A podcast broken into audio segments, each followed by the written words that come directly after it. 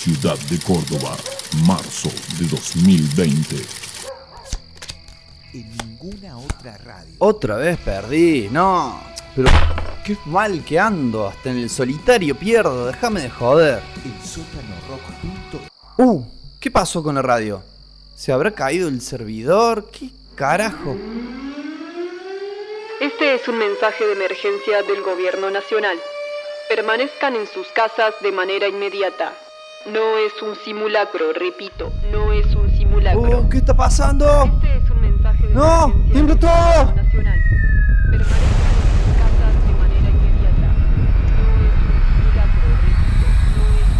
¿Qué es, ¿Qué es esa niebla verde que está.? Ay, no puedo. Permanezcan en sus casas de manera inmediata. ¡Loco! ¡Loco! ¡Loco! ¡Loco! ¿Me escuchas? Ah, ah, eh, ¿qué, ¿Qué pasa? ¿Qué, ¿Quién? ¿Fer? ¿Fer sos vos? ¿Qué hace vestido así? No hay tiempo para explicarte, nos tenemos que ir de acá. No podés salir así tampoco. Busca algo para taparte la cara. Eh, bueno, eh, a ver, eh, acá hay un barbijo, pero. Ay, está usado, pero bueno.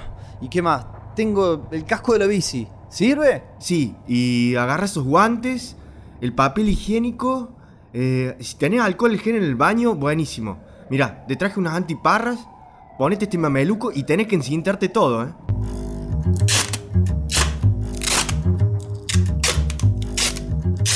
Bueno, listo.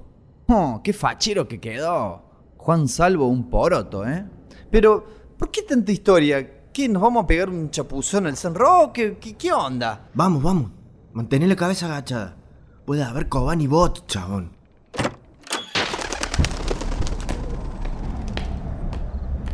¿Me quieres decir qué carajo está pasando? El que se fue al carajo es el mundo, loquito.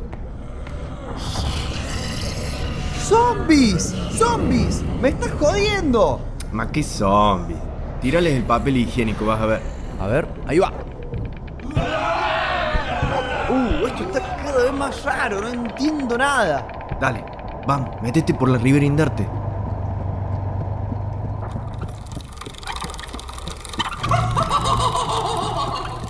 Nah, nah, esto ya es mucho. ¿It es real? Nah, tranca. Es piñón fijo nomás. Se empezó a inyectar alcohol en gel. Terminó así el chabón. Uh, no, hubiera preferido ir. Dale, apura. Estamos cerca. Para, para, para, para, para. No sigo un paso más hasta que no me digas qué está pasando. ¿Quiénes eran esos zombies? ¿Qué es esa neblina flúor, eh? Kobani Bots, ¿qué son los Kobani Bots? Piñón fijo dragón, ya es el acabose. Para, para, para, para. Vos no me estarás haciendo la de los sueños de la intro del año pasado, ¿no? Uf, ¿cómo te explico? A ver. Casi estalla la Tercera Guerra Mundial, pero al final no. Y tenemos una epidemia de dengue.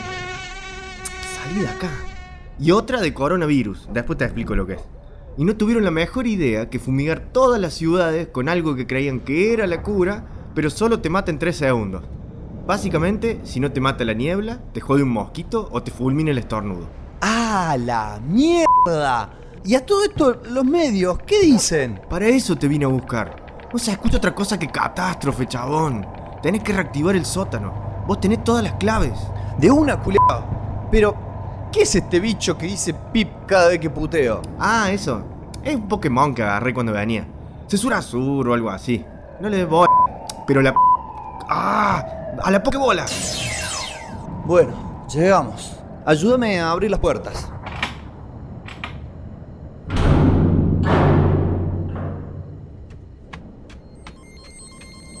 Señor loco, ha vuelto, ha vuelto. La profecía era verdad. Eh, bueno, gracias, gracias. ¿Quiénes son estos? ¿Quiénes son?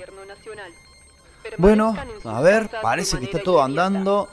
Nada más hace falta la clave para reiniciar. Radio. Listo. Jódeme que esa era la clave. Y sí, si es más complicada me lo olvido. Bueno, ya estamos listos. Vamos a tirar abajo esa transmisión. Uh, le sintonizaron al toque, loco, les gustó, bien ahí. No, chabón. Eso es para los médicos que laburan en la niebla. Pero, para, no entiendo. ¿Qué? ¿Les pagan con aplauso? Eh, sí. Mejor seguir con eso. Ok. A ver, vamos a empezar con un tema bien arriba, que levante. ¿Cuál puede ser? Mm, a ver. Uh, este, este está mortal.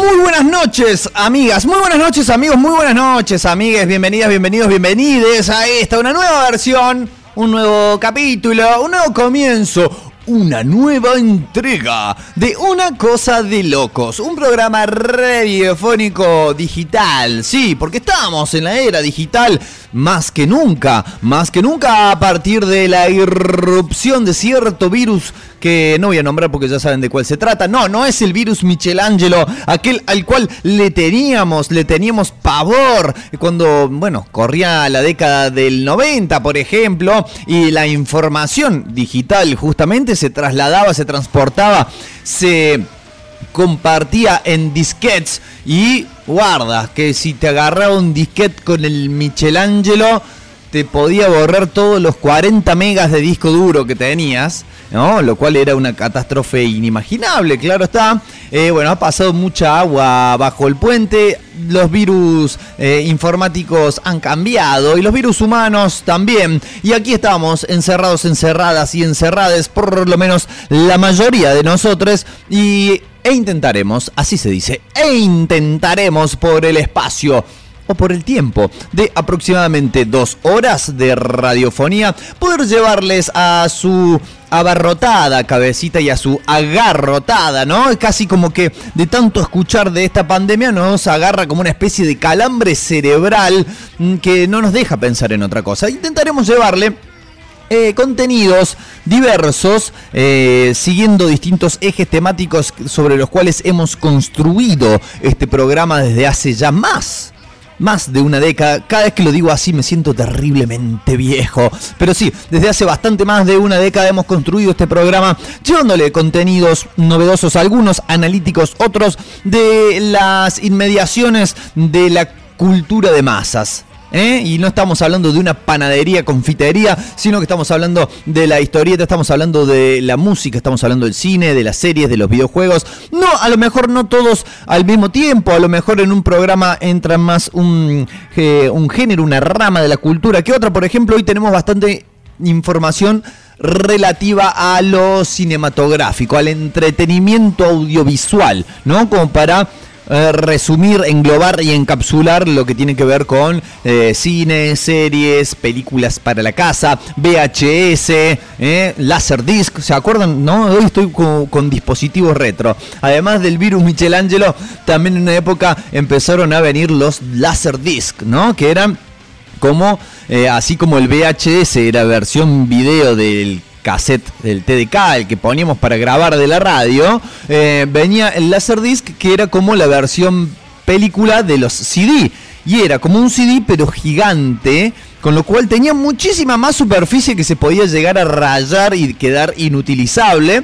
eh, y que salía un huevo no solamente comprar el reproductor, sino alquilar las películas. Recuerdo un videoclub de acá, de una avenida cercana al estudio desde el cual estamos escapando al acordonamiento sanitario por escasos metros. eh, que bueno, fueron como así medio pioneros en traer los Laserdisc. Y uno los miraba. El chiquilín te miraba de afuera, eh, desde la vidriera y decía, wow, eso sí se debe ver como la recontra hostia.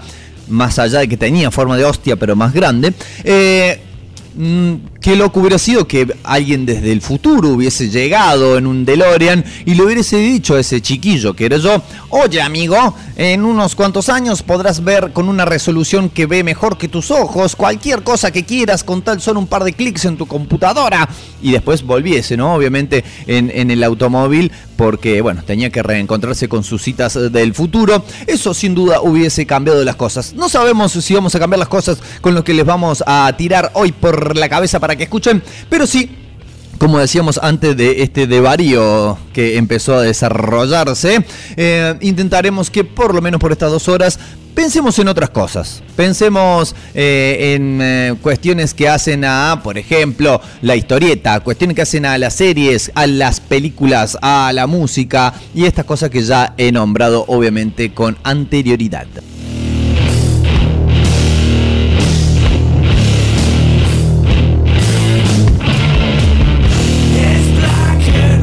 Mientras escuchamos esta música tenebrosa, digna del más oscuro de los rituales satánicos, les adelantamos que, por ejemplo, en la jornada de hoy vuelve eh, en esta sucesión de intercalamientos en nuestros bloques especiales o nuestros bloques centrales o nuestros bloques troncales, vuelve eh, más allá del spandex. Recordemos que desde hace un tiempo se empezaron a alternar con lo que es el día que la Tierra se detuvo. Bueno, vuelve más allá del spandex para quienes sean primerizos, primerizas, primerices en este programa. Les contamos que se trata de un bloque de considerable extensión para lo que es la radiofonía, para lo que son los contenidos en los medios eh, en este tiempo, en lo cual todo es breve, efímero e inmediato. Un bloque de, de aproximadamente una larga trayectoria en minutos en el cual nos dedicamos a analizar obras de la historieta que tengan una sola condición y que es que no pertenezcan, por lo menos no explícitamente o no tradicionalmente, no pertenezcan al género superheroico. ¿Y por qué nos ponemos ese limitante, dirá usted, señora, señor, señores? Porque eh, consideramos que mucho se habla y mucho se ha hablado y está incluso, consideramos, un tanto saturada la cuestión de los superhéroes, no solamente por su presencia mediática, de todas formas tenemos noticias hoy relativas al mundo de los superhéroes, así que no somos totalmente ajenos, pero sí queremos eh, poner nuestro granito de arena en el hecho de promocionar, eh, difundir, dar a conocer, eh, diseccionar también, sí, eh, los otros géneros que existen en la cultura de la historieta y que son un montón y que son todos muy lindos, bellos y aprovechables. Además, vamos a aprovechar también Vamos a hacer como muchas, vamos a hacer muchos aprovechamientos en un solo bloque. No solamente aprovechamos para eh, hablar sobre una obra que no es de superhéroes, también vamos a aprovechar para hablar de una obra que salió hace muy, muy poquito tiempo editada, hace semanas, días, horas, minutos, segundos, y que además se trata de una nueva obra de una editorial local, una pujante. ¿Eh? como una parturienta, una pujante editorial local. Estamos hablando de Buen Gusto Ediciones y de la obra de la cual vamos a estar hablando es de Welcome to the Machine, ¿eh? una nueva eh, historia que el señor Juan Bertazzi, a quien le mando un gran abrazo, nos trae de la mano y que bueno, tengo la particularidad de haber estado presente casi en el génesis de esa historia, así que me va a servir también para aportar un par de ideas, de anécdotas, de consideraciones y de muchas, muchas otras cosas más. Vamos a tener también información acerca de el eh, mundillo del cine que obviamente usted dirá pero ¿por qué hay información del cine si la gente no puede ir al cine? ¿cómo hacen? ¿cómo hacen para seguir haciendo cosas? bueno les vamos a contar cuáles son las, los movimientos distintos ¿eh? movimientos telúricos casi también hay novedades relativas a eh, lo que es el- los audiolibros. Sí, en realidad más que un audiolibro se trata de un drama en audio. Los voy a dejar un poco en suspenso, pero sí sepan, amigas, amigos y amigas, que se va a tratar este, todo, casi todo el programa, muy fuertemente ligado a la historieta. Así que, tanto si usted es un entusiasta de la misma, y quiere escuchar historieta a través de una radio, o si conoce poco, en realidad nunca se acercó demasiado a ese medio de expresión y o entretenimiento, pero dice, y capaz que esta sea la oportunidad en esta cuarentena para que me dedique a ver qué onda con la historieta. Bueno, de todas formas, le recomendamos entonces que se quede hasta el final. Además de todo eso, también vamos a tener música, claro que sí. Recuerden que nos están escuchando a través de elsótanorock.com, eh, emisora online, digital, internetica que está eh, al aire, al aire online las 24 horas del día, los 7 días de la semana, eh, que pueden visitar el sitio web en esa misma dirección para que puedan además apreciar los diversos contenidos que allí tenemos. Hay fanzines, hay reseñas cinematográficas, hay, bueno, mm, crónicas de aquello que en algún momento de la humanidad existió y que se hacía llamar recitales. Hay muchas crónicas de recitales, los estamos extrañando horrores, no se dan una idea, lo que estamos extrañando, el poder colisionar nuestros cuerpos contra otros cuerpos sudorosos, y no estoy hablando del sexo, sino del pogo, este, obviamente que todo se extraña. Eh, amigos, amigas y amigues, dejo de dar vuelta, les digo además que también podrán escucharnos a partir de esta semana por Radio Comunitaria La Quinta Pata en el 93.3 de su en la página web radiolaquintapata.com.ar. Esto va a tener lugar los días viernes a partir de las 22 y 30 de la noche. Así que bueno, esténse atentes eh, a, a la gente que vive allí eh, en la República de San Vicente y sus cercanías o quien simplemente no haya podido agarrar este programa el jueves y quiere escucharlo el viernes, tiene la oportunidad ahí de poderlo realizar, de poderlo hacer. Recuerden también que pueden ponerse en contacto con nosotros, nosotras, nosotres, lo pueden hacer a través de nuestras redes sociales, lo pueden haber, hacer a través de Facebook, esa red social que eh, parece destinada a la gente de la tercera edad. Bueno, ahí tenemos, justamente ahí tenemos nuestra página dedicada que se llama Una Cosa de Locos. También nos pueden encontrar en la fanpage de todo este medio digital que se llama El Sótano Rock. Nos encontrarán en Instagram como el-sótano-rock, la red social de los influencers. Y también pueden encontrarnos en la red social donde hay muchos nazis, pero también hay muchos hippies, llamada Twitter, eh, arroba el sótano rock. Nos pueden encontrar ahí también. eh, y bueno, tuitearnos lo que se les ocurra.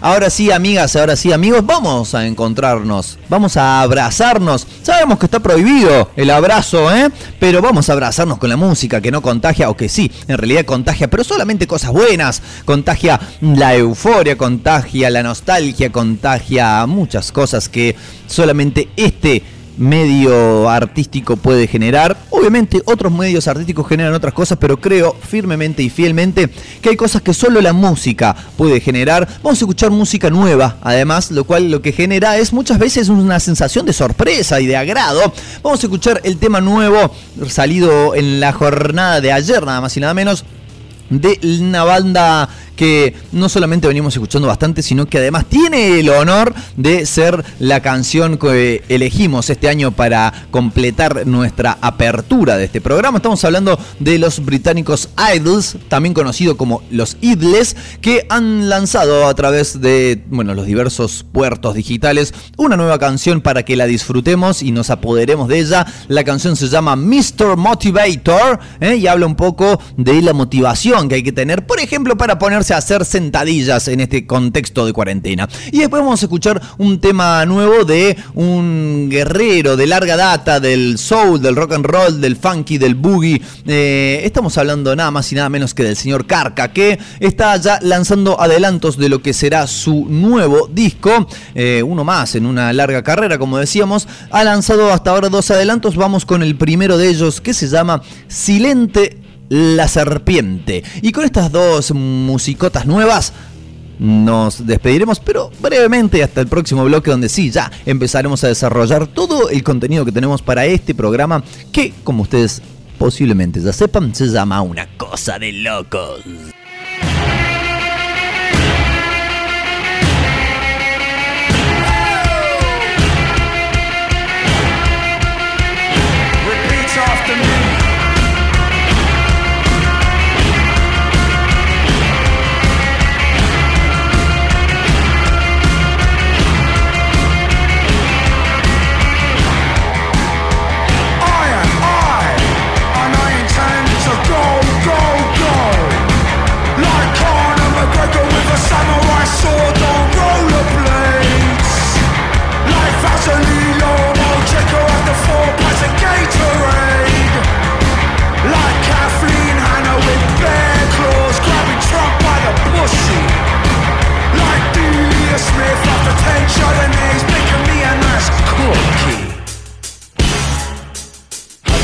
Them cliches.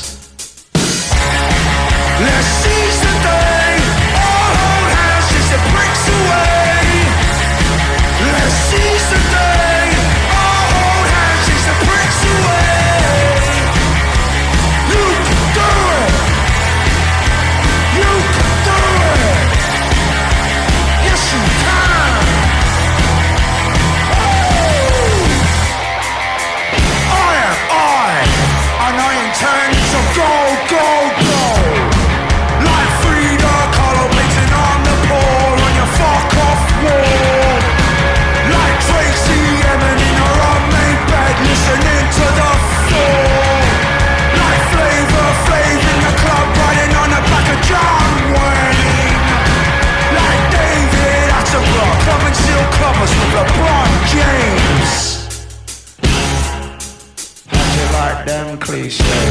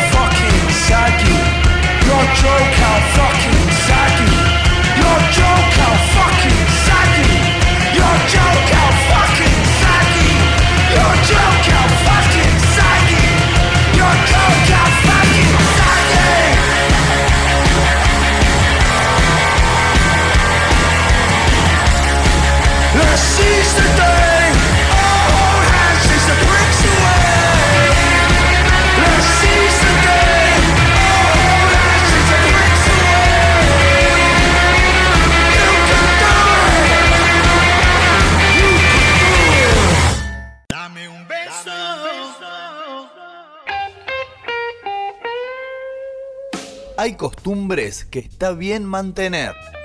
Después de tanto agite, después de tanto rock and roll. Está muy bien poner unos cuantos temas pa' chapar.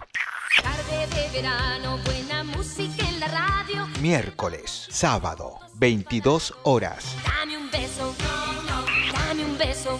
Pa' chapar. En el sótano rock. Somos. Silente, la serpiente, sin sonrisa me muestra sus dientes. Tan precisa e prudente, por el filo de mi razón caliente se desliza. Tan insolente, me divide y me devora y me hace suyo al fin todo se queda sin mí.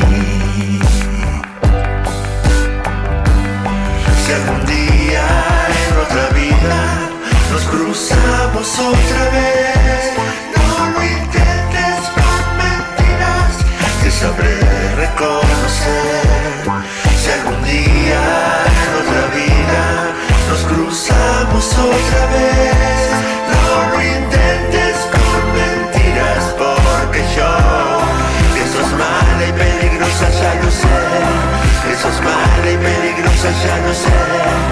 sos mala y peligrosa, ya lo sé. Que sos mala y peligrosa, ya lo sé. Que sos mala y peligrosa, ya lo sé.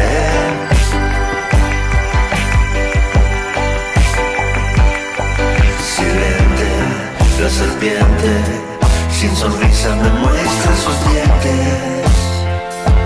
Tan precisa e prudente, por el filo de mi razón caliente, se desliza. Tan insolente,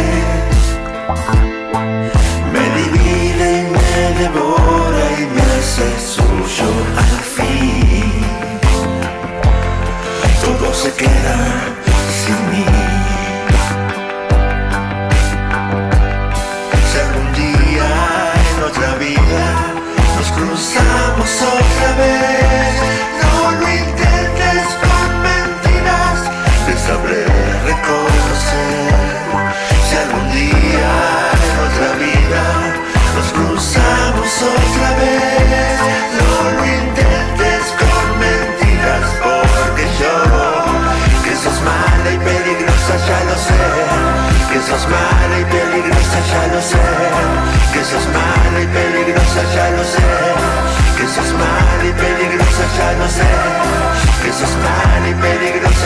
sé, que sos mal y peligrosa, ya lo sé.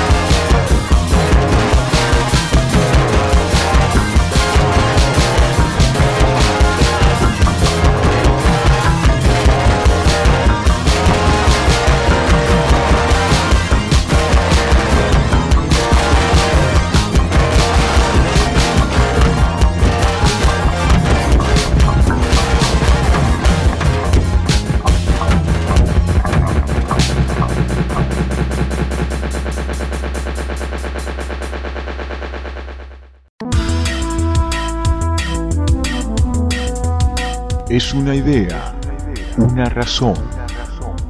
Son voces, son respuestas. Es música, es imaginación. Es simple, es una radio. El sótano rock, menos de lo mismo.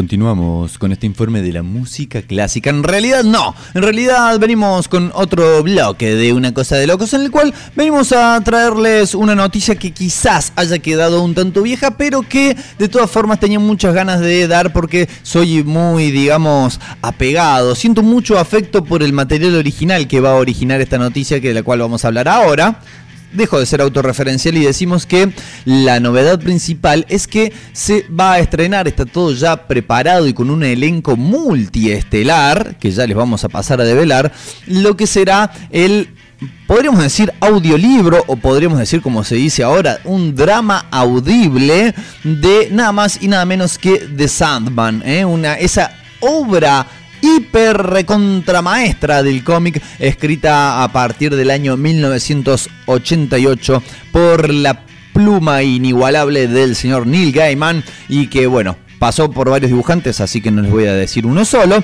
y que se extendió hasta el año 1996 en el sello Vértigo, ese sello subsidiario de la DC Comics, en donde se ocupaban de, digamos, reflejar, volcar, experimentar con la historieta de un corte un poco más adulto, algo bastante, digamos, acorde a, por ejemplo, lo que intentamos hacer ahora desde el terreno del análisis con nuestro bloque más allá del spandex. Pero no es este el bloque, sino que ahora les estamos dando la noticia de que esto, de que se va a adaptar a formato audible. No se va a hacer una película o una serie como muchas personas venían, digamos, esperando y que incluso se habían corrido un par de, rumores de que eh, así sería. No, finalmente va a ser en formato, como decíamos, drama de audio. Esto será a través del sitio audible.com o audible ¿eh? creo que se pronuncia así, que es, para aquellos que no sepan o quienes no sepan, que yo no lo sabía hasta hace un rato que lo empecé a buscar, es una empresa subsidiaria, una rama más de esa eh, corporación mm, que parece eh, extender sus tentáculos cada vez más, que es Amazon. Recordemos que empezó como simplemente un sitio de compra por internet y ahora ha extendido su influencia. Bueno, tiene su propia plataforma de streaming de video. Tiene este Audible que es como un Netflix del audio, podríamos decir así, pero no de canciones como es Spotify, sino de justamente drama en audio, en el cual uno puede ponerse unos auriculares o si tiene unos parlantes con una fidelidad más o menos decente y sumergirse en las historias que allí se cuentan. Bueno, hay muchos libros adaptados a este formato y The Sandman va a ser eh, uno de los próximos, si bien no es un libro, digamos, con la concepción clásica del término, sino que es una historieta, un cómic y por eso quizás llama un poco la atención, porque teniendo ya la historieta su factor gráfico, eh, generalmente se presta mucho más para la adaptación audiovisual, sea una serie con personas reales, una película con personas o lo que se llama acción, ¿no? Acción real, o bien en formato animado, pero con imagen. Bueno, no, han optado por este, adaptarlo al formato puramente auditivo y yo como persona de la radio, podremos llegar a decir, vengo ahora, pese a que muchos se estén quejando y digan, pero la puta madre, yo quería ver una película de Sandman y sacan una cosa chota en audio viejísima que no le gusta a nadie, qué sé yo.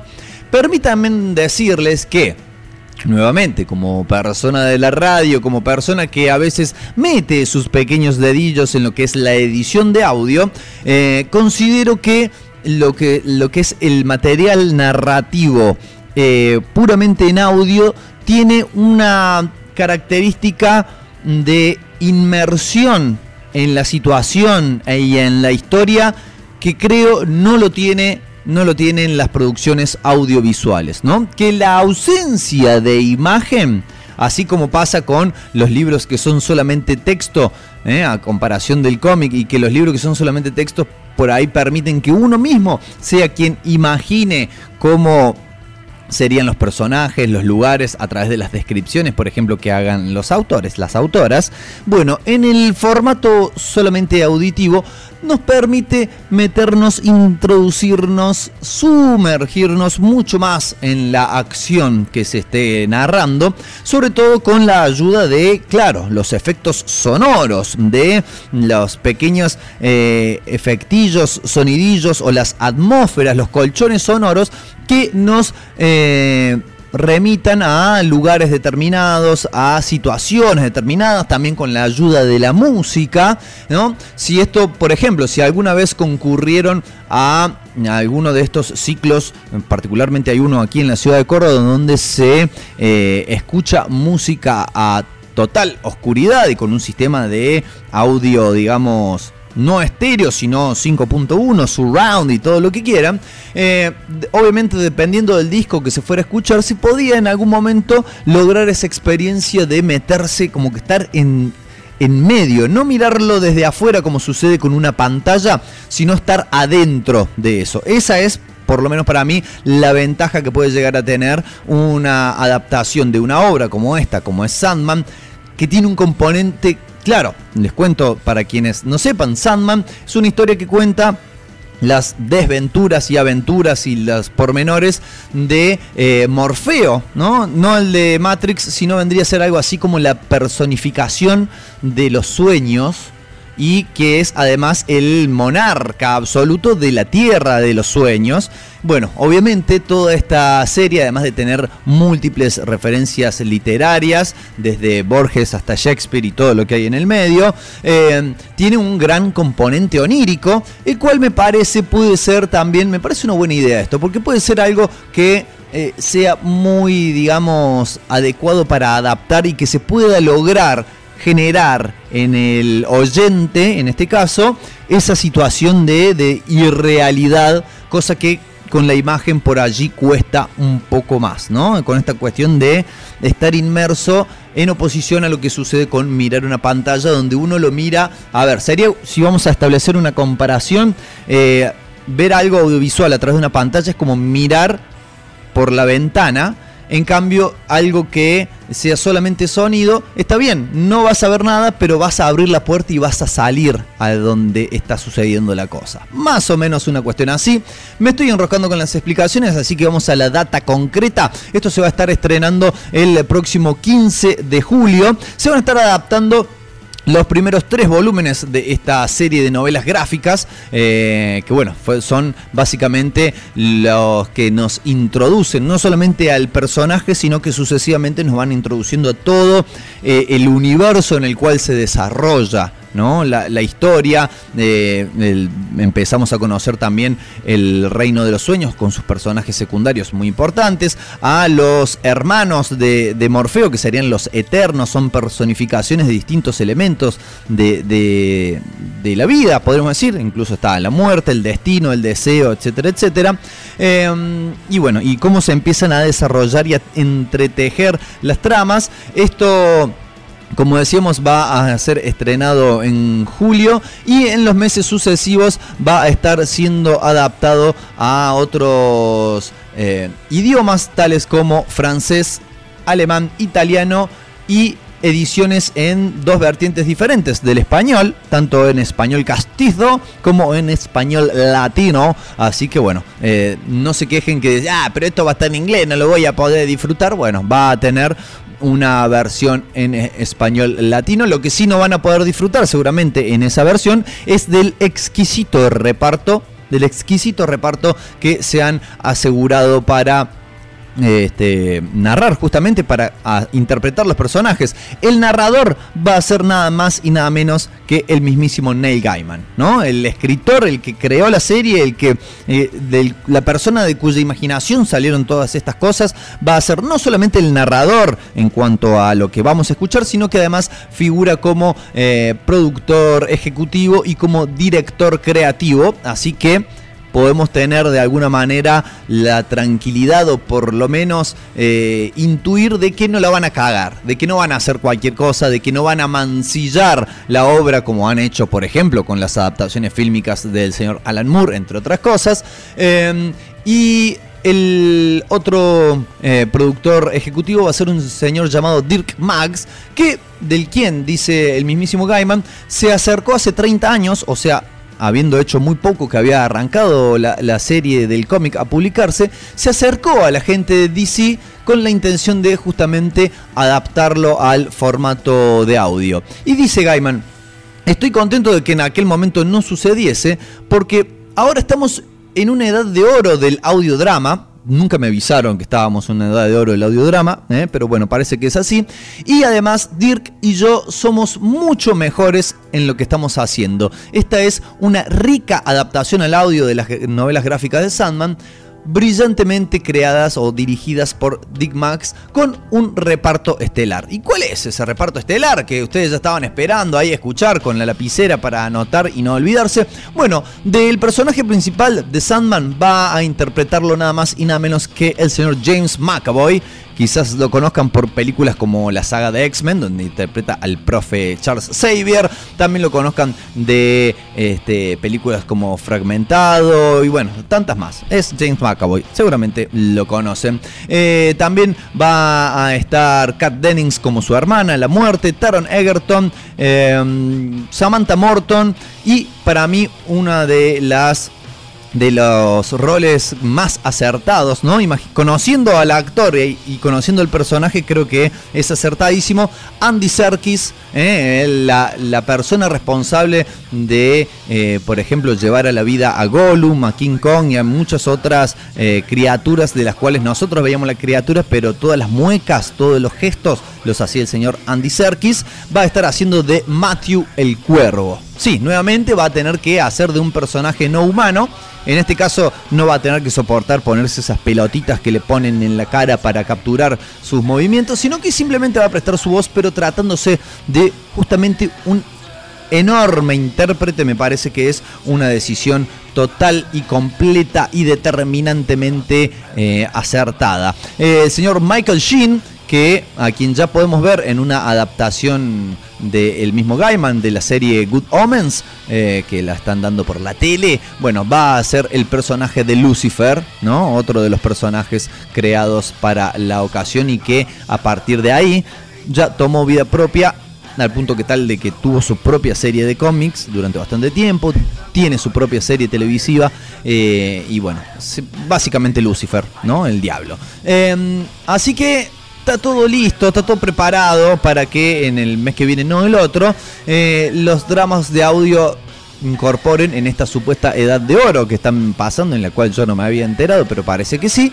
incorporen a una gema más a su colección. Eh, yo realmente, digamos, tengo mucha curiosidad, no me voy a suscribir a ese servicio, no soy de pagar por esas cosas, perdónenme si díganme rata, díganme anarco asqueroso, díganme lo que quieran, pero no pago por esas cosas, pero... Eh, Sí, eh, tengo mucha curiosidad por escuchar esto con unos buenos auriculares, cerrar los ojos, estar en una habitación oscura, tomarme un vino más o menos bueno y escuchar Sandman y meterme adentro de la acción. Así que bueno, espero que este, sea de la mejor de las formas. Ahora vamos a seguir escuchando cosas. Van a dejar por un instante de escuchar esta voz que dice incoherencias e incongruencias. Y vamos a escuchar música argentina. Vamos a escuchar en primera instancia, estamos, estuvimos hablando mucho de los sueños, de la representación de los sueños, del reino de los sueños, de lo onírico y demás. Vamos a escuchar en primera instancia a Malón desde su disco Nuevo Orden Mundial.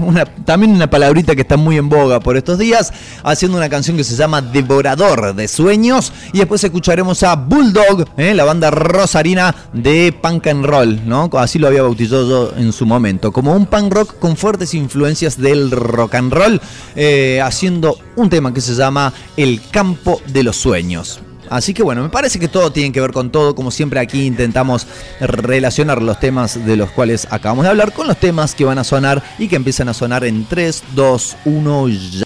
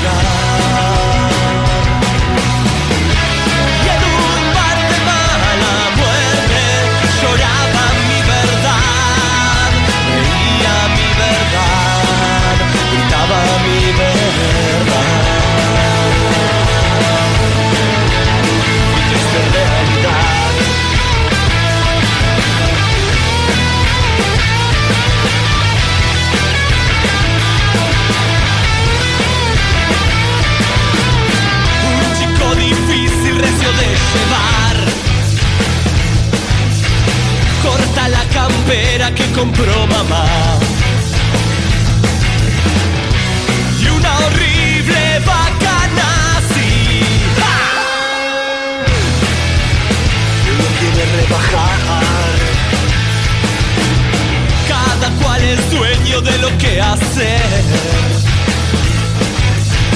Cual gata en celo elige a quién coger.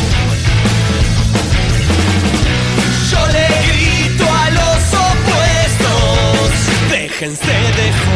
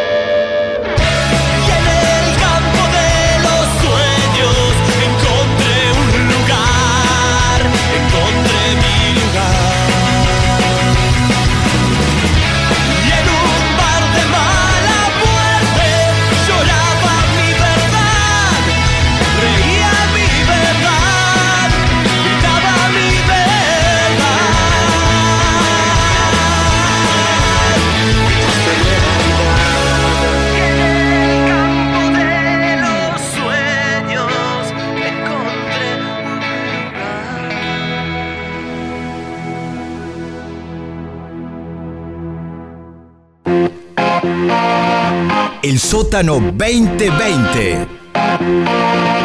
Multiplicar las voces.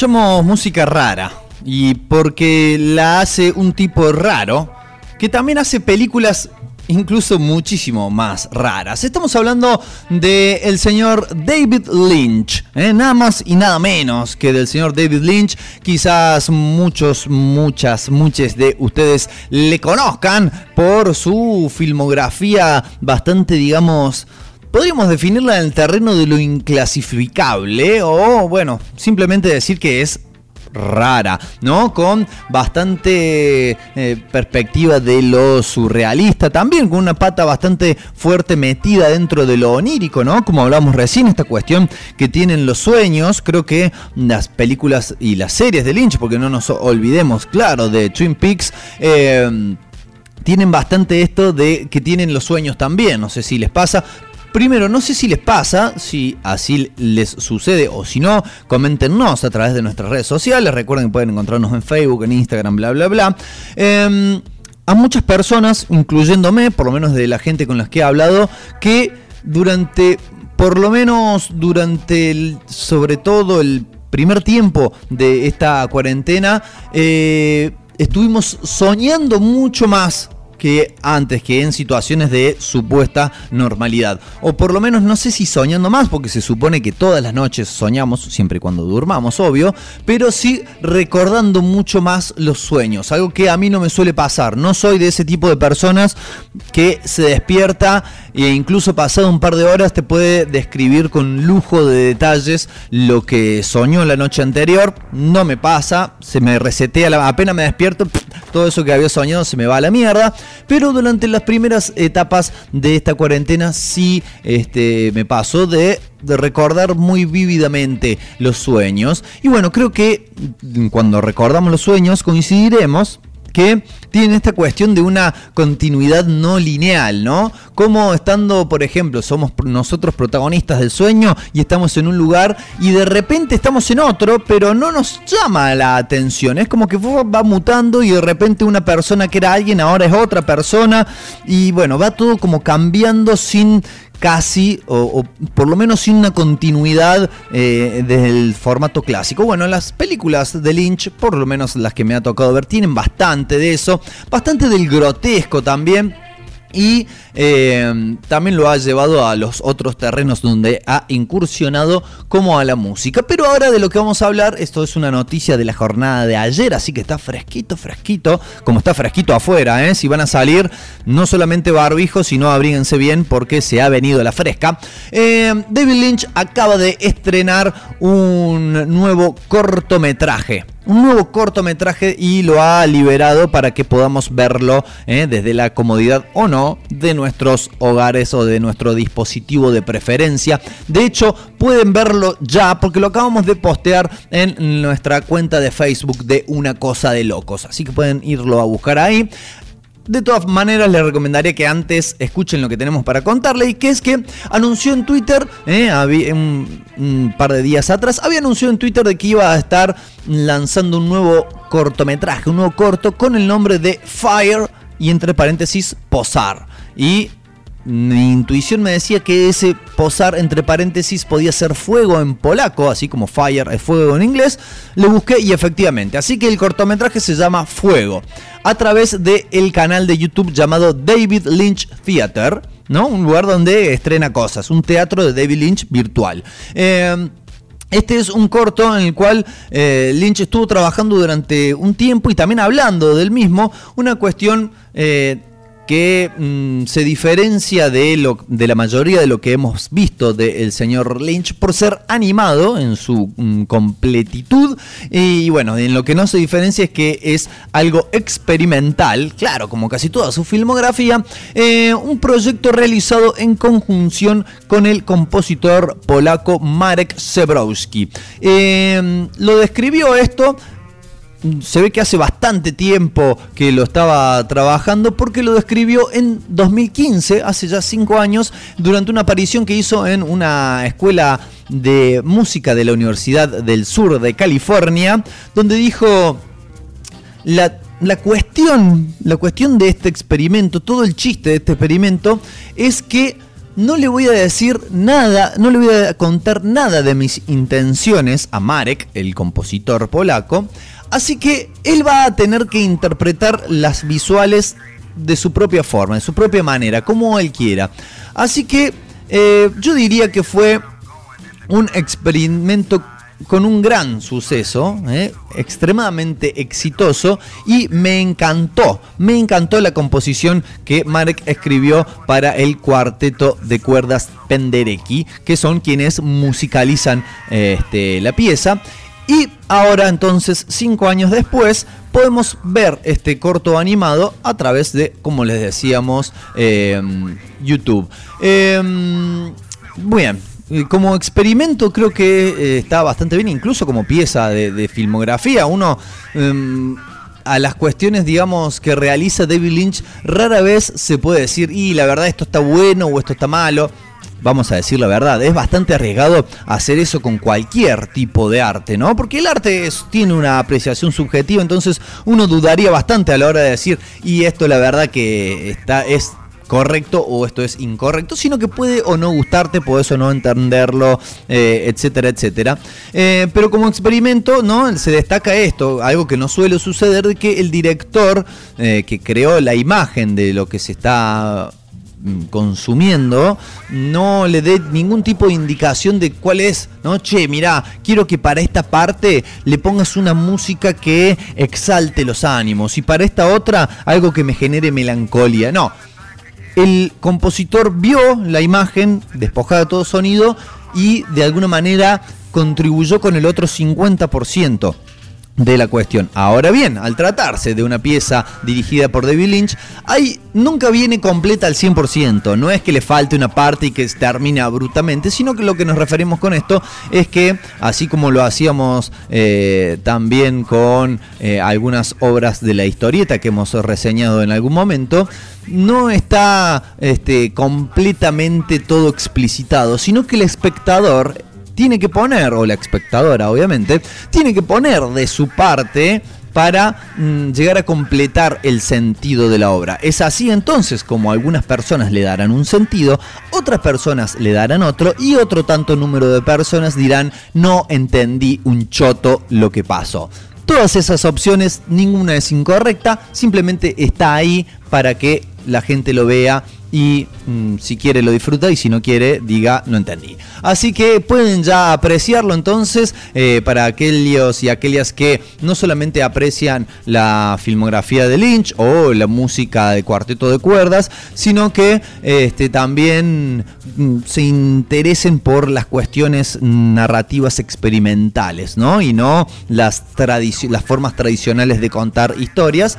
Eh, lo tienen ahí entonces a disposición, dura aproximadamente un poquito más de 10 minutos, no le va a robar mucho de su tiempo y está hecho de una manera, de una animación, bueno, rara, casi que si lo miran antes de ir a acostarse, retomando esto de lo onírico, posiblemente tengan pesadillas. Ahora vamos a escuchar un poco de música nuevamente. Vamos a empezar con música rara, claro, como corresponde. Uno de los, otro que tiene múltiples proyectos y que la mayoría de ellos también son bastante raros, es el señor Mike Patton cantante obviamente de Faith No More y de muchas otras bandas, entre ellas una que se llama Fantomas, que durante un tiempo se dedicaron, o por lo menos en un disco particular llamado Director's Cut, se dedicaron a eh, versionar eh, canciones, temas de distintos films y entonces justamente lo que vamos a hacer es disfrutar de una canción que se llama Twin Peaks Fire Walk With Me, tal cual como se llama la parte digamos largometraje de la reconocida serie del señor Lynch. Y después, para complementarlos, vamos a ir con un tema que en vez de ser cantado está narrado. Pero a mí me gusta mucho, me gusta particularmente, al punto tal de que, por ejemplo, si lo estoy escuchando mientras estoy haciendo otra cosa y siento que no le presté su debida atención, es de esos temas que lo vuelvo al principio para poder disfrutarlo como se corresponde. El tema está cerca del cierre de la segunda placa de esa agrupación virtual llamada Gorillaz. El disco se llamó Demon Days y la canción se llama Fire Coming Out of the Monkey's Head. Fuego saliendo de la cabeza del mono. Vamos a escuchar música rara, les había dicho, así que vamos a sumergirnos en la misma con Fantomas, con Gorilas. Ya son las 8 y 3 minutos en toda la República Argentina y esto es una cosa de locos.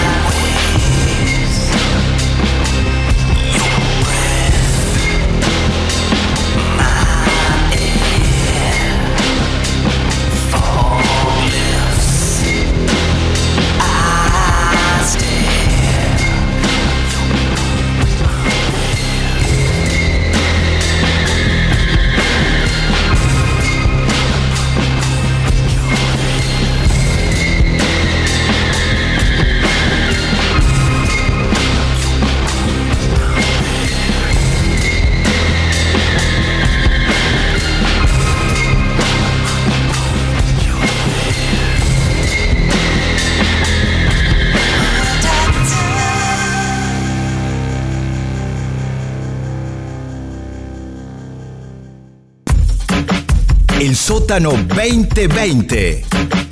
Encontraste lo que buscabas.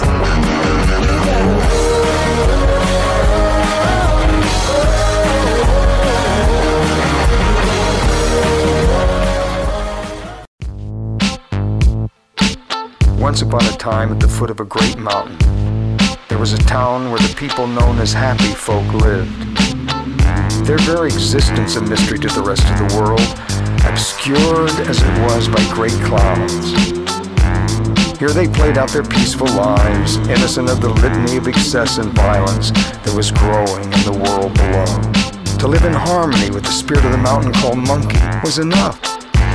Then one day, strange folk arrived in the town. They came in camouflage, hidden behind dark glasses, but no one noticed them. They only saw shadows. You see, without the truth of the eyes, the happy folk were blind. Falling out of aeroplanes and hiding out in holes. Waiting for the sunset to come, people going home. Jump out from behind them and shoot them in the head. Now everybody dancing the dance of the dead, the dance of the dead, the dance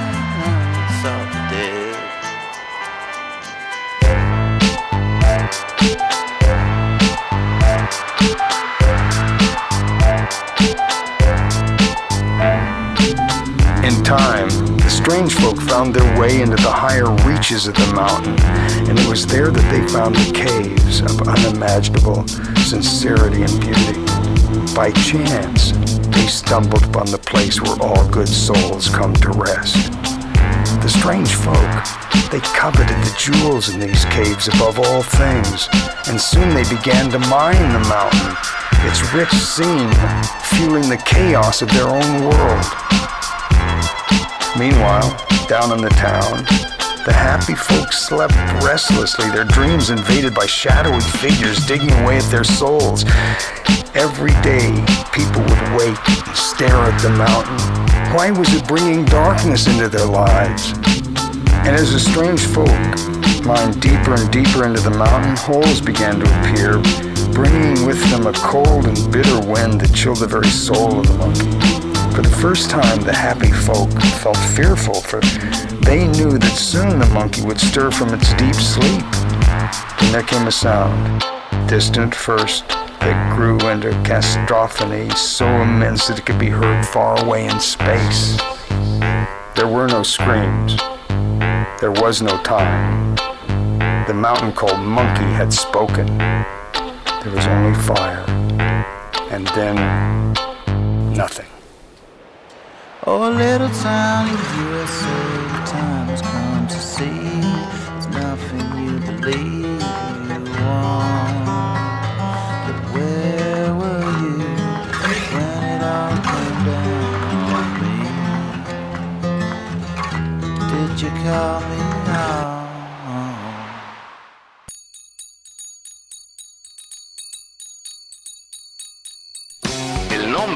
Sótano eh, induce, uno asocia lícita o ilícitamente con, eh, con esos antros de, sótano donde se juntan los jóvenes. Hay innumerables grupos que ensayan en garaje, en sótano, ¿no? Eh, y, eso es maravilloso. Porque tiene que ver con, con esto que quiere surgir, con lo invisible que hay que visibilizar.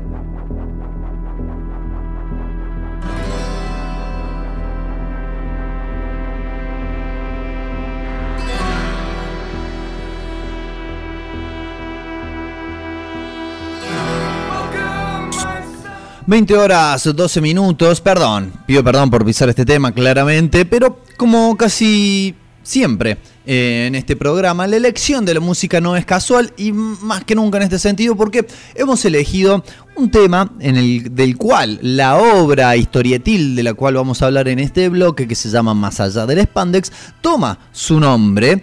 En la canción y el cómic también, claro, se llaman Welcome to the Machine, bienvenidos a la máquina, y se trata de una de las nuevas obras editadas por esa maquinaria editorial indetenible que es Buen Gusto Ediciones, que funciona aquí en la ciudad de Córdoba, que está conformada por un grupo de entusiastas sujetos que no paran de fogonear justamente esa maquinaria. Claro, en la situación actual que nos toca atravesar, la edición en papel está como bastante complicada, entonces han optado por editar justamente esta, esta obra, eh, guionada por el señor Juan Bertazzi, dibujada por el señor Gabriel Rearte, eh, en formato digital a un precio, pero módico, a un precio módico sale lo mismo que le sale hoy en día, señora, señor, una etiqueta de puchos de las feas. Así que imagínense, ¿qué prefiere? ¿Una etiqueta de puchos de las feas o una obra de cómic totalmente original, que no es ni remake, ni adaptación, ni secuela, ni nada. Bueno, fíjese y cuando se dé cuenta va a las diferentes redes sociales de Buen Gusto Ediciones, la puede buscar en cualquiera de las redes, fundamentalmente Facebook e Instagram, y allí va a tener todos los medios, todas las diferentes maneras en las cuales puede hacerse con esta obra que se llama Welcome to the Machine. A ver, quiero empezar... obvio, por el principio, pero el principio en esta obra, o por lo menos en mi análisis de esta obra, es bastante particular porque tuve la suerte de poder ser un espectador privilegiado de su génesis, ¿no? De su mismísima creación. Todo comenzó algún tiempo atrás en la Isla del Sol, no, todo comenzó hace un tiempo cuando, eh, este, junto con el guionista, con Juan Bertazzi y otras personas más, eh, participamos del taller de escritura creativa dictado por el querido Negro Biglietti, el cual tenía la costumbre, la macabra costumbre de cada vez que llegaba el fin de un encuentro del taller, hacernos sacar de una misteriosa bolsa roja papelitos con distintos géneros eh, literarios o narrativos.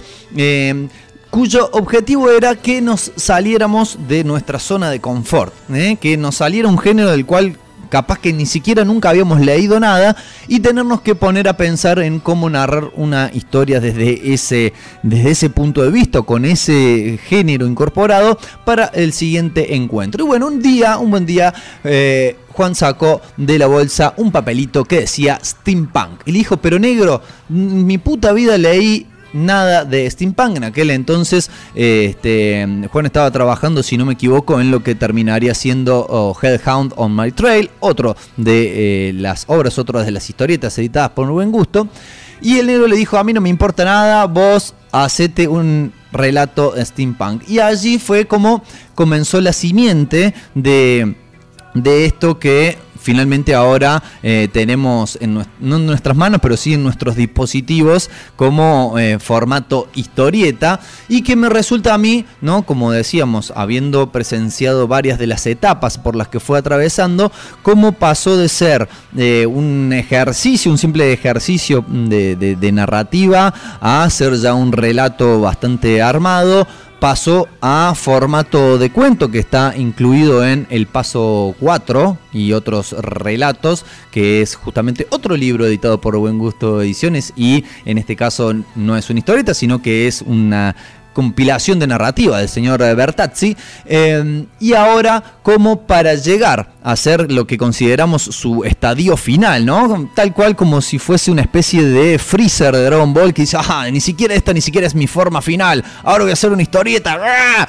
y se transformó en historieta. Pero esa transformación eh, no fue instantánea, inmediata y, y calculo sin esfuerzo, sino que para llegar a hacer una mm, narración en formato historieta que tuviese sentido, que tuviera congruencia, que tuviera a su vez una- un marco de referencia que nos permita a nosotros como lectores situarnos y que le permita también al dibujante situarse en un universo a través del cual comprender cómo diseñar los personajes, cómo diseñar las vestimentas, cómo diseñar la maquinaria y etcétera, eh, se tuvieron que agregársele varias capas, llámese personajes secundarios, llámese este, distintas alternativas o tramas paralelas a la, a la trama principal. Entonces es muy interesante y casi también como una especie de aprendizaje para mí también el visionar, el haber visto cómo se fue concretando eh, esta, esta obra. Aparte de todo esto, también decir que se me ocurre en base a lo que he podido leer no solo en esta historieta, sino de lo que se ha, he conocido del género steampunk, es que se me ocurre, steampunk, recordemos, ¿no? Para quienes no estén familiarizados con el término, es una- un género, más bien una ambientación, diría yo, eh, de, de la narrativa, en la cual la premisa principal es que mm, no existe la electricidad, ¿no? Y que todo se impulsa a vapor. De ahí el término steam, que es vapor punk. Hace referencia claramente a un género que lo precede y que es el cyberpunk. Pero se me ocurre que hay una diferencia entre lo que es el cyberpunk, que sí me parece ya un género en sí, con el steampunk que me parece más como una especie de ropaje que uno le puede poner a distintos tipos de historia y a distintos tipos de narraciones de distintos géneros. ¿A qué vamos con esto? El cyberpunk tiene como señas particulares no solamente el que habitualmente está situado en un futuro no tan lejano, pero sí tiene consideraciones que son una gran diferencia entre las partes bajas de la sociedad y las partes altas que generalmente viven en un lugar elevado, eh, que se trata de un mundo posapocalíptico, tiene digamos cierto encuadre que lo compone como género. En cambio, el steampunk se me ocurre más eh, una especie de estética determinada que se le puede aplicar a un montón de relatos. Algo bastante similar a lo que pasa con lo que sería la space opera o la ópera del espacio cuyo ejemplo más inmediato y reconocible se me ocurre es Star Wars, ¿eh? la guerra de las galaxias, donde si ustedes se ponen a pensar la historia de, por ejemplo, por lo menos la primera guerra de las galaxias, eh, si bien uno la conoce así, ¿no? Como una cosa del espacio, donde van de planeta en planeta, donde hay sables de luz, bien podría funcionar, creo que perfectamente como una película de samuráis, podría funcionar como una película, como un western, podría funcionar como, eh, este, incluso podrían ser gauchos, ¿no? Se puede funcionar de una multiplicidad de maneras porque lo troncal de la historia no es el hecho de que estén en el espacio, sino cómo se desenvuelven las alternativas para sus personajes. Bueno, algo parecido pasa aquí en Welcome to the Machine, donde además tiene la particularidad de englobar varios géneros en una sola historia. Hay momentos donde está ese género que, bueno, no sé si tiene ese nombre particularmente, pero lo que se conoce como catástrofe y que muchas veces lo hemos también visto aplicado al cine, ¿no? Cine donde eh, pasa algo que ocasiona un cataclismo de mayor o menor escala. Eh, la serie de Chernobyl creo que es un referente en este sentido, por ejemplo. Tiene mm, variadas y muy buenas secuencias de acción. Hay romance, ¿no? Ese cómic de romance que dicen fue inventado por nada más y nada menos que Jack Kirby y Joe Simon en los años 50. Hay elementos de espionaje, hay intriga política e incluso también me parece, en toda la historia. Voy a tratar de spoilearles lo menos posible de la historia, porque claro, justamente mi historia, mi interés es que ustedes también puedan leerla.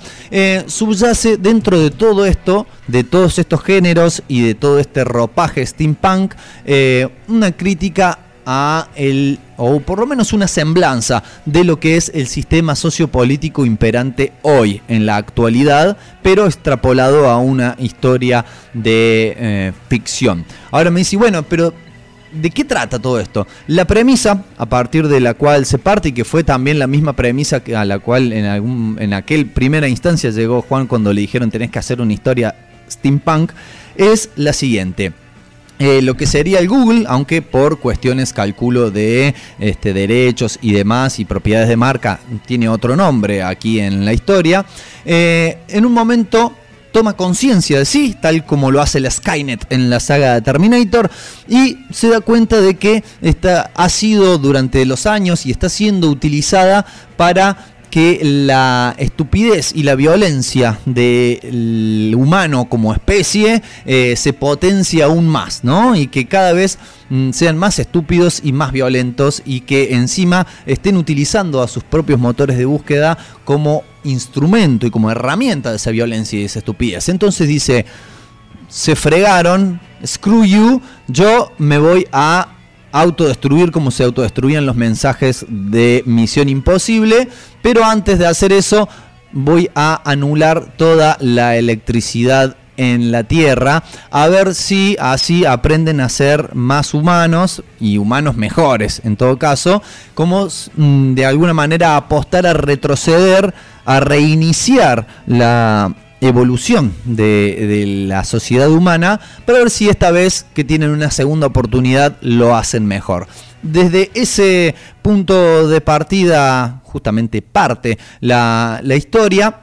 Y a partir de ahí entonces es como, eh, esa sería la catástrofe, ¿bien? Y a partir de ahí entonces se empiezan a desarrollar las diferentes alternativas de la historia que tienen como centro, como principal personaje a un eh, mm, genial ingeniero. Nunca me queda claro qué tipo de ingeniero es, si es un ingeniero nuclear o mecánico o electrónico, bueno, después se lo preguntaré a Juan en algún momento, pero eh, un ingeniero llamado Gabriel que trabajaba en una central nuclear de la cual, digamos, este, logra zafar o logra salvar en realidad a su ciudad. Y eh, cómo después termina siendo integrado a una sociedad en la cual se, gestó años después una especie de sociedad eh, elitista, exclusiva de humanos que sirven, ¿no? Esto entre comillas, como que se agruparon los humanos que iban a servir, que tenían un valor para el avance o el nuevo avance de la raza humana y se agrupan en una ciudad con un sistema de gobierno bastante particular eh, pero que en fin de cuentas, de definitiva, no termina no difiriendo bastante de otros sistemas de gobierno que hemos visto en el pasado.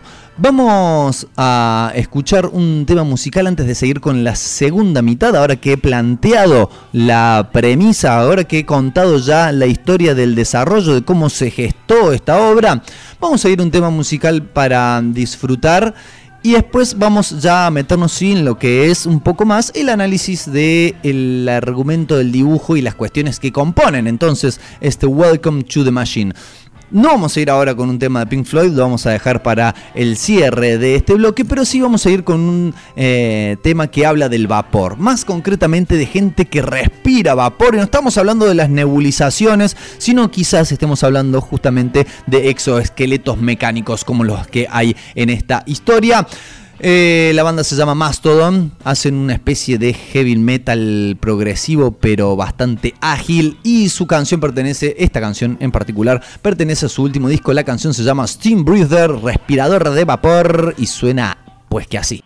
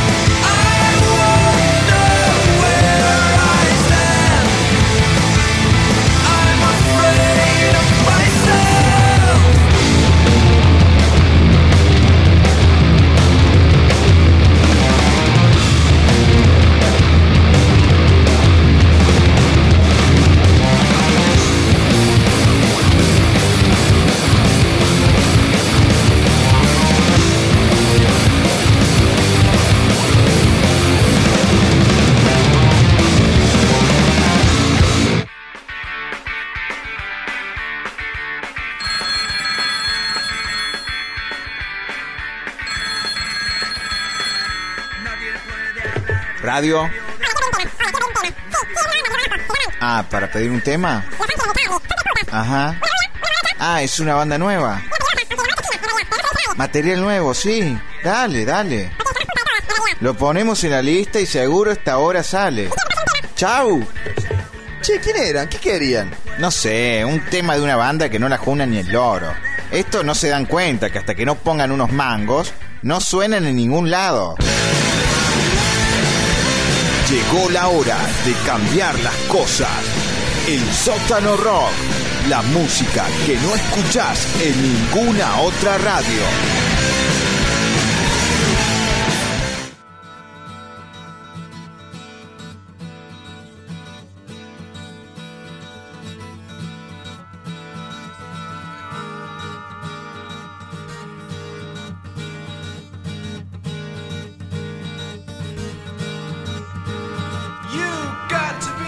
Como en eh, casi todas las obras de la carrera historietística del señor Juan Bertazzi, abundan, y ya aquí son explícitas incluso desde el título, las referencias musicales en esta historieta. Obviamente, y como podrán adivinar, la enorme mayoría de ellas eh, relativas, linkeadas, vinculadas a la obra de Pink Floyd o incluso también de Roger Waters como artista en solitario, también focalizándose más que nada siendo durante la mayoría del tiempo el letrista, ¿no? Y el, y el no solamente el letrista, sino el orquestador de las cuestiones mm, conceptuales detrás de, las obras de Pink Floyd sobre Roger Waters en particular. Los guiños van desde, como decíamos, este, el título de la obra, eh, introducción de eh, citas de letras de canciones antes de cada capítulo. La obra está compuesta por 120 y pico de páginas divididas en cuatro capítulos. Y eh, también incluso en los nombres de personajes, en algunos diálogos, en algunas pintadas en la pared, hay muchas referencias musicales que sí, eh, algunas son más explícitas y otras son más, digamos, sutiles y, e incluso este, están puestas allí como lo que se llama easter eggs. Están puestos como guiños para que quien conozca el tema diga, ¡ah! Mira, acá hizo referencia a otro tema. Eh, que a mí particularmente disfruto mucho de esas cosas. Eh, como decíamos, está compuesta de cuatro capítulos donde se va narrando, la historia se va desenvolviendo. eh, una historia que tiene además de todo lo que ya dijimos de esta cuestión de tener, eh, de englobar o de incluir elementos de mm, diferentes obras eh, narrativas, también habíamos dicho que se trata de este, una crítica al sistema social imperante, que es donde para mí, personalmente, puedo estar meando fuera del tarro, que no sería la primera vez que lo hago, pero para mí es donde también se establece esa ligazón con la obra de Waters. No solamente en el citarlo en, los títulos y demás, sino también en esta cuestión de compartir ciertamente esta visión bastante, si se quiere, incluso nihilista, ¿eh? bastante pesimista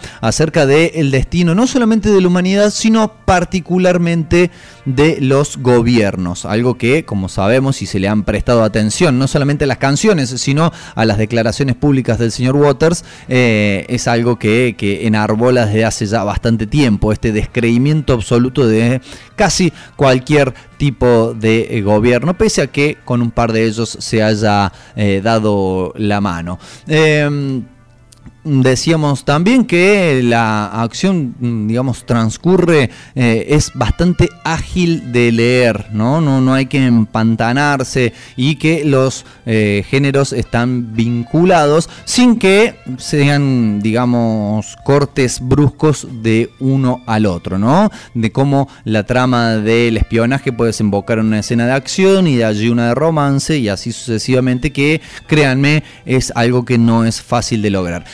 Cuanto al dibujo del señor Gabriel Rearte, di- digamos que es una obra dibujada, eh, no impresa porque no está en papel, pero plasmada eh, mm, excepto por su tapa, íntegramente en blanco y negro. Y cuando decimos íntegramente en blanco y negro, decimos que eh, hay una ausencia total, total y absoluta de tonos intermedios, o sea, de grises de distinta gama. Incluso también hay salvo por algunas, eh, algunos, digamos, aspectos del dibujo, hay casi una ausencia total de, de- de tramas o de sombreados realizados a través de tramas o de distintas densidades de rayas de negro. Tengo un problema claramente con definir estas cuestiones del dibujo, espero que me estén entendiendo. Creo que es una consecuencia de eh, ver muchos youtubers de cómic en inglés y saber los vocablos en inglés y no en castellano, lo que se llama cross-hatching, ¿no? Esto de hacer las sombras con cruzas de diferentes líneas negras. Es casi todo lo que no es blanco son bloques de negro pleno, excepto por cuando se dibuja, por ejemplo, el cielo, donde sí está estrellado, pero si no es todo un o blanco o negro absoluto.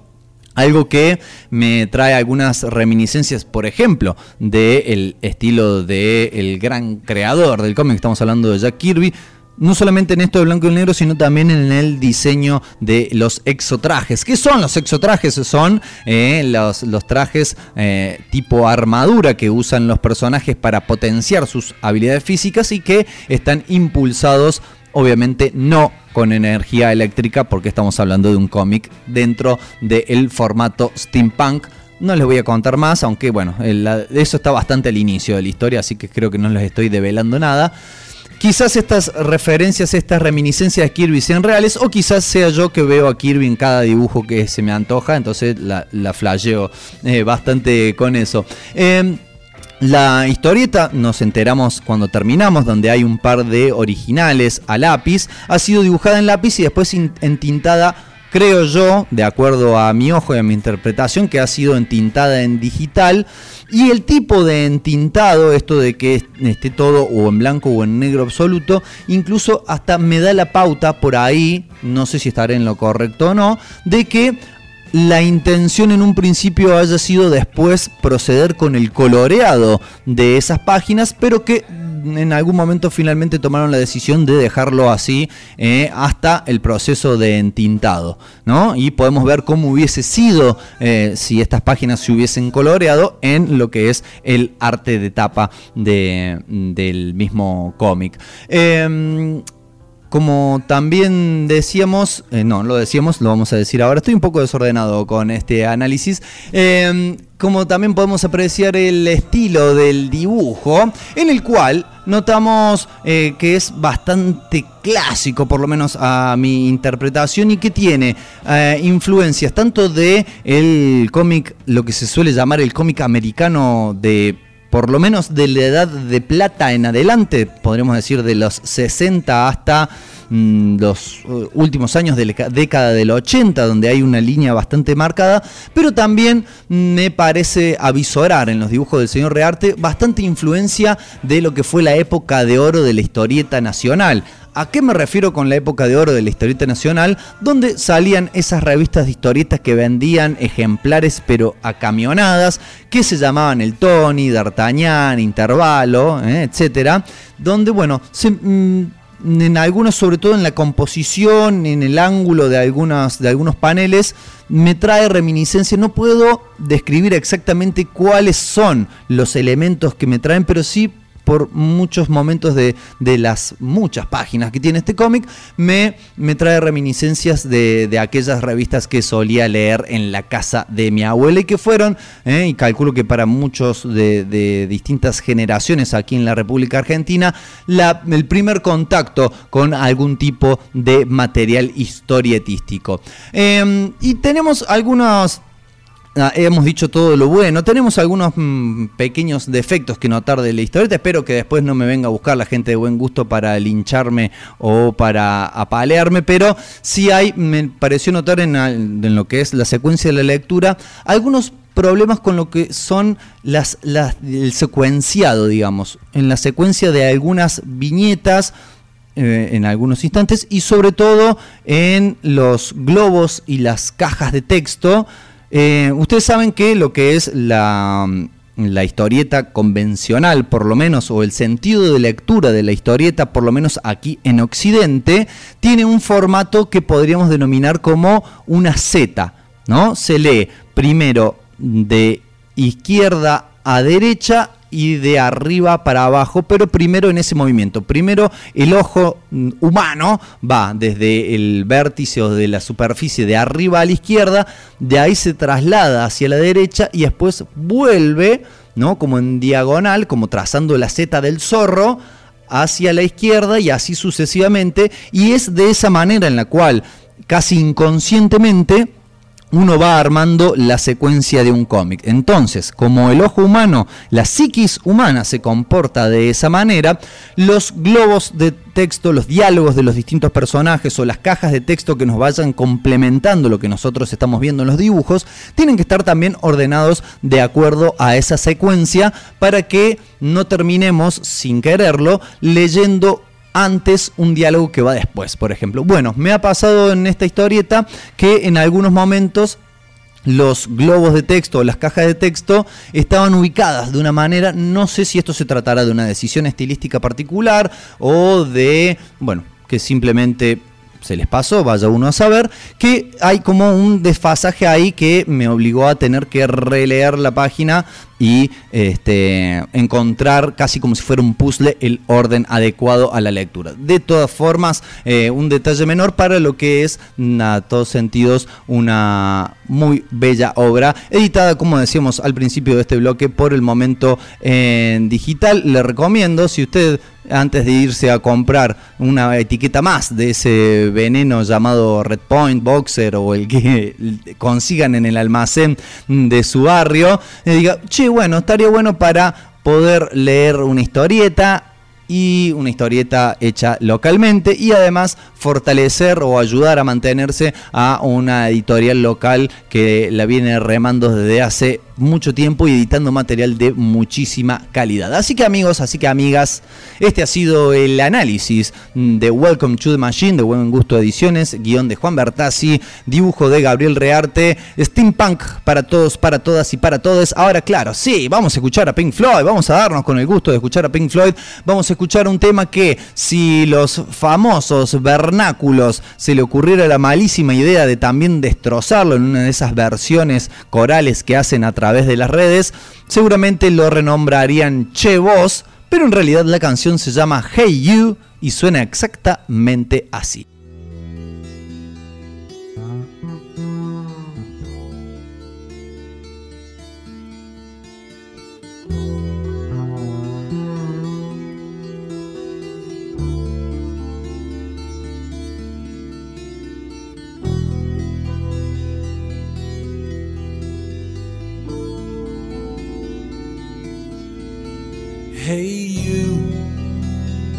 Out there in the cold, getting lonely, getting old. Can you feel me? Hey, you standing in the aisles with itchy feet and fading smiles. Can you feel me? Hey, you don't help them to bury the light.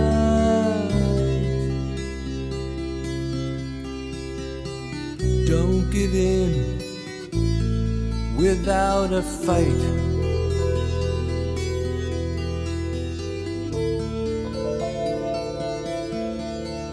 Hey, you, out there on your own, sitting naked by the phone, would you touch me? Hey, you, with your ear against the wall, waiting for someone to call out,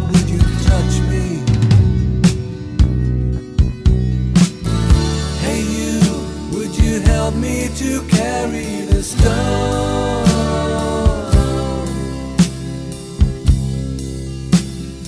Open your heart, I'm coming home.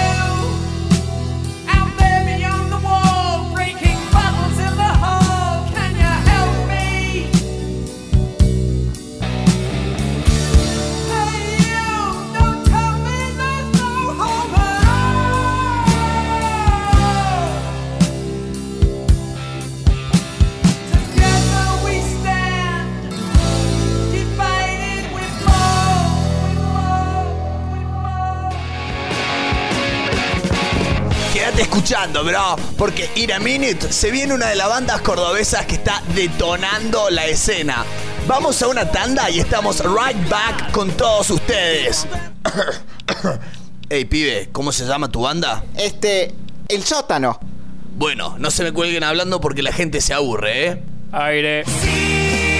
Seguimos surfeando esta ola de rock. Estamos con los chicos de eh, El Zócalo que nos quieren contar algo. Sí, vamos a estar tocando este viernes. Bueno, bueno, muchas gracias a la gente del Zócalo. Es el sótano. Esto es todo. El sábado me voy una vueltita a verlos, ¿eh? Pero es el viernes. Llegó la hora de cambiar las cosas. El sótano rock. Tenés tu lugar.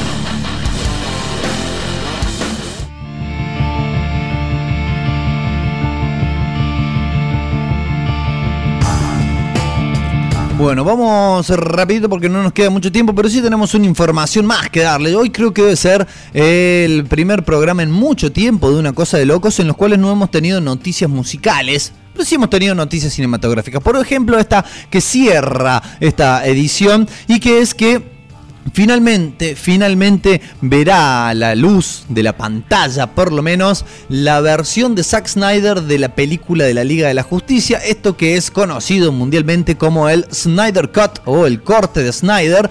Les traemos un poco de retrospectiva rápidamente. Recuerdan que ese estaba, se hizo, ¿no? La, la película de la Liga de la Justicia, mm, con la versión de el universo extendido de DC Comics, con, bueno, obviamente, Superman, Batman, Mujer Maravilla, Flash, Cyborg y Aquaman. Em, película que, bueno, resultó siendo un fiasco bastante importante.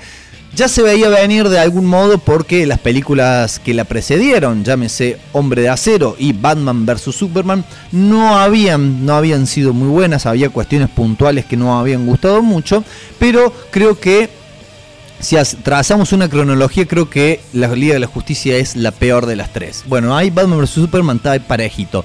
Pero la historia fue que, eh, así como las dos películas anteriores, esta estaba a cargo en la dirección de Zack Snyder, eh, director reconocido por la adaptación de cómics.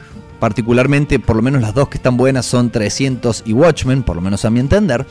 Em, y que en el momento en el cual estaba rodando esta película con su estilo no bastante particular un estilo bastante oscuro poco colorido de superhéroes eh, que no no se le movía la pera digamos a la hora de matar por ejemplo eh, tuvo una tragedia personal, básicamente una de sus hijas se suicidó y decidió dejar el set, ¿no? De- decidió pasar el tiempo restante con su familia.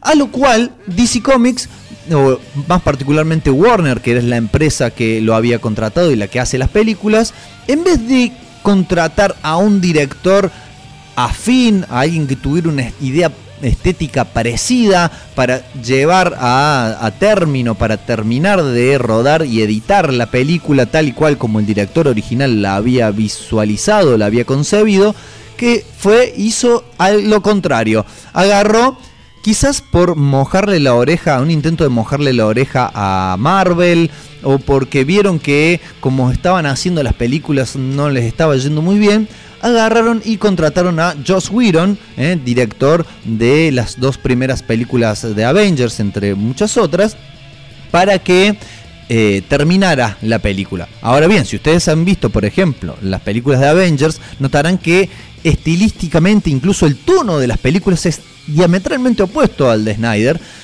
Esto llevó a que eh, Whedon tomara la determinación de refilmar o de filmar material extra para poder adaptar esa película a su propia visión, con lo cual gastaron un montón de guita y además y sobre todo terminó quedando un pastiche horrible que es lo que hace que para mí sea la peor película de este universo expandido de DC, ¿no? Algo que se empieza, a ver, es como que contratemos a, eh, ponele, Claudio O'Connor para empezar a componer la música de una película, a mitad de trabajo se va y para completar la música de esa película contratemos a Pablo Lescano, ¿eh? de Damas Gratis. Obviamente cada uno tiene su público, cada uno tiene se lo puede apreciar de distintas maneras, pero son chocan estilísticamente, no tienen una cosa nada que ver con la otra y va a quedar un pastiche horrible. Bueno, así es como terminó siendo la película y a partir de ahí muchas personas eh, reclamaron de que la Warner mm, pusiera a disposición, que liberara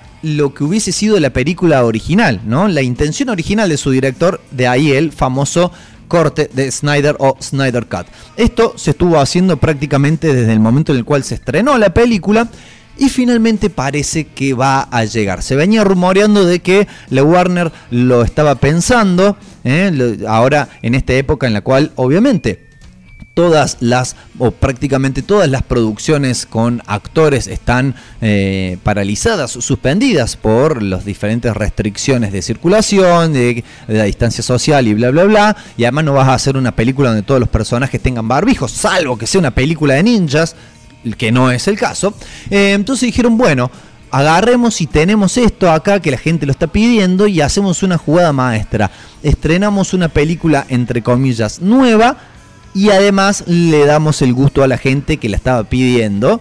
Entonces se venía rumoreando, se venía rumoreando y finalmente se ha confirmado que eh, se va a estrenar Snyder Cut, o sea, la versión que hubiese sido la original de la Liga de la Justicia. Esto no será en los cines, claro, porque los cines no se puede ir, sino que será como una especie de... eh, a ver, aliciente para el lanzamiento de HBO Max, que va a ser la plataforma de streaming que, va a impulsar la Warner a través de su, eh, digamos, partner, su versión, su brazo televisivo que es HBO. Saben ustedes que, bueno, ya existe Netflix, existe Amazon Prime, existe Disney Plus. De a poco cada una de las mega empresas del entretenimiento ha ido eh, generando su propia versión de plataforma de streaming, de la cual creemos eh, Netflix sigue siendo la, la líder, pero de a poco muchas se van adaptando a ese esquema, a ese modelo de negocios, como se llama. Pues bien, eh, dentro de muy poco tiempo, no tengo acá la fecha concreta, pero va a empezar a funcionar esta nueva plataforma llamada HBO Max. Se llama igual que uno de los canales, pero ahora va a ser una plataforma de streaming on demand. Y allí va a ser entonces donde se produzca. Recién en 2021, ojo, porque hace falta que este, se filmen un par de escenas extras. Claro, aquello que no se llegó a eh, filmar en, la versión original antes de que se fuera Zack Snyder del set. eh, según dicen, harán falta entre 20 y 30 millones de dólares para finalmente terminar esta versión de la película y que eh, de esa forma entonces se pueda estrenar eh, esta versión. No sabemos cómo van a hacer con los actores, si supuestamente no se puede filmar en set, si tienen que rodar escenas con Ben Affleck, con eh, el resto de los actores, que Henry Cavill, con bueno, con cualquiera de ellos, con Momoa que, que tengan que intervenir en la película.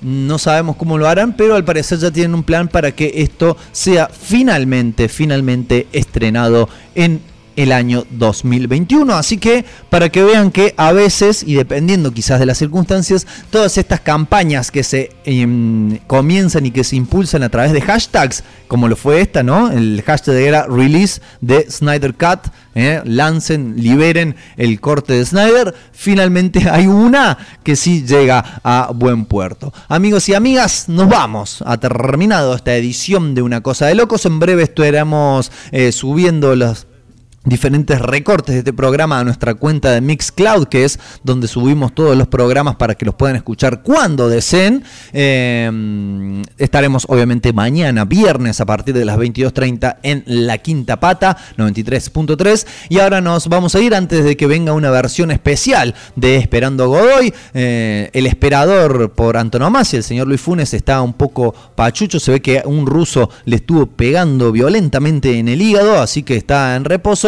pero vamos a poder disfrutar de un mix de los primeros programas de esta temporada, lo cual no es para nada, para nada, ¿eh? despreciable. Así que quédense en la sintonía del sótanorock.com. Nosotros nos vamos a ir escuchando a la tía, a la tía Roberta, al señor Robert Smith, haciendo uno de los temas de la discografía moderna de su banda, claro, de The Cure, una canción que se llama Cut Here, corta acá, acá cortame. Y nosotros nos vamos hasta el próximo jueves a partir de las 19 horas cuando volvamos a abrir el micrófono y a través del mismo le digamos bienvenidos, bienvenidas, bienvenidas a todos a esto que se llama Una Cosa de Locos. Hasta luego.